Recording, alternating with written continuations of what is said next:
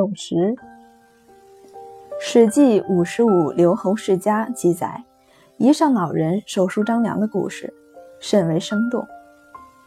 后五日平明，与我会此，良因怪之，贵曰：“诺。”五日平明，梁往，复以先至，怒曰：“与老人妻后何也？”去曰：“后五日早会。”五日鸡鸣，梁往，复又先在，复怒曰：“后何也？”去曰：“后五日复早来。”五日良夜未半往，有卿复以来，喜曰：“当如是。”老人与良约会三次。第一次平明为期，平明就是天刚亮，语义相当含糊。天亮到什么程度才算是平明，本难确定。东方未明是一阶段，东方未西又是一阶段，等到东方天际泛鱼肚色，则又是一阶段。量平明往为落日出之后，就不算是迟到。老人发什么脾气？说什么与老人妻之倚老卖老的话？第二次约时间更不明确，只说早一点去。量鸡鸣往，鸡近明矣，就是天明以前的一刹那。事实上已经提早到达，还嫌太晚。第三次量夜未半往，夜未半即是午夜以前。这一次才满老人的意。既然如此，为什么不早明说？虽然这是老人有意测验年轻人的耐性，但也不必这样蛮不讲理的折磨人。有人问我，假如遇见这样一个老人，作何感想？我说，我愿效禅师的说法，大喝一声，一棒打杀。黄石公的故事是神话，不过守时却是古往今来文明社会共有的一个重要的道德信念。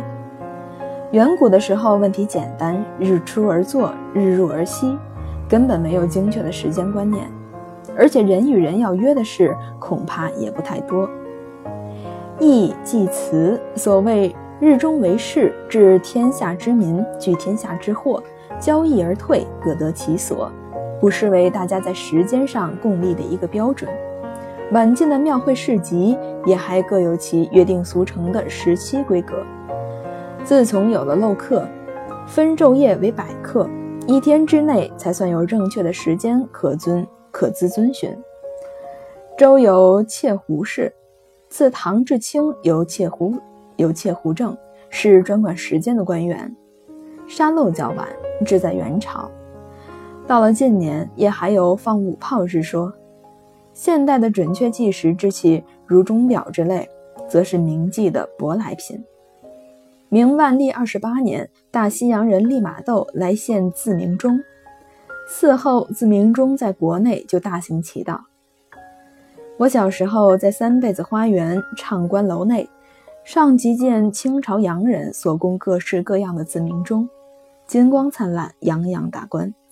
在民间，几乎家家案上都正中央都有一架自鸣钟，用一把钥匙上弦。昼夜按时刻叮叮当当的响。外国人家墙上常见的鹧鸪钟，一只小鸟从一个小门跳出来报时，在国内尚比较少见。好像我们老一辈的中国人特别喜爱钟表，除了背心上特缝好几个小衣带专放怀表之外，比较富裕的人家墙上还常有一个硬木罗垫玻璃门的表框。里面挂着二三十只形形色色的表，金的、银的、景泰蓝的、闷壳的，甚至背面壳里藏有活动密细图的。非如此，不足以验其收藏品。至于如今的手表，则高官大贾一直贩夫走卒，无不备有一只了。普遍的有了计时的工具，若是大家不知守时，又有何用？普通的衙门机关之类的，定有办公时间。假如说是八点开始，到时候去看看，就会知道那是怎么一回事儿。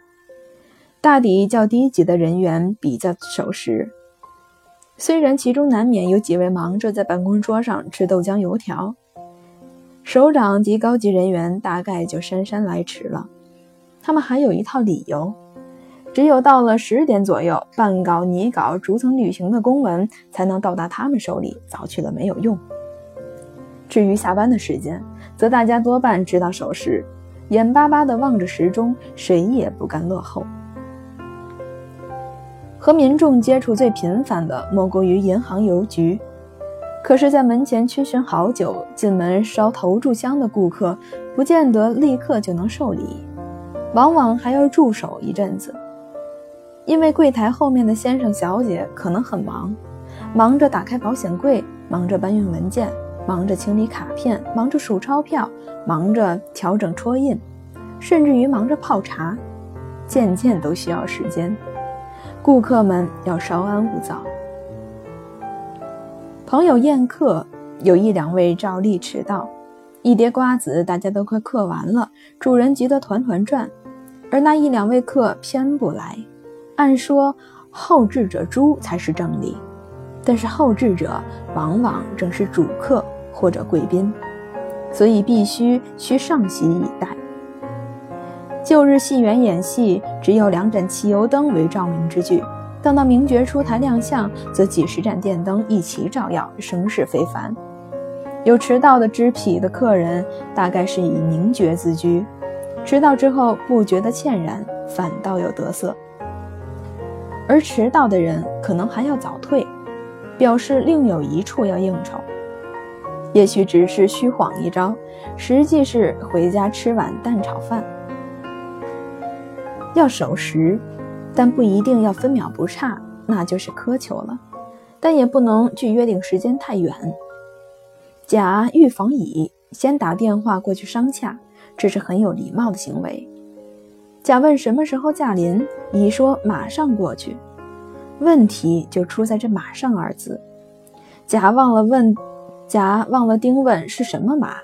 是竹披双耳峻、风入四蹄轻的胡马，还是皮干剥落、毛暗萧条的瘦马？是练习纵跃用的木马，还是渡过了康王的泥马？要和人邀约，害得对方久等，魁魁珠时间，却急命之说，岂是轻轻一声抱歉所能赎其罪愆？守时不是容易事，要精神总动员。要不要先整齐衣冠？要不要携带什么？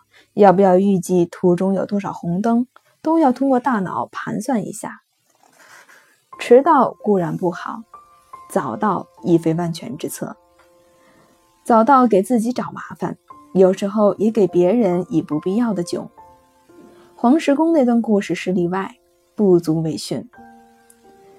记得莎士比亚有一句戏词：“负情人曰。”永远是早到，情人一心一意的在对方身上，不肯有分秒的延误，同时又怕对方忍受枯守之苦，所以月上柳梢头，人约黄昏后，老早的就去等着。月移花影动，于是一世遇人来了。我们能不能推爱及一切邀约？大家都守时。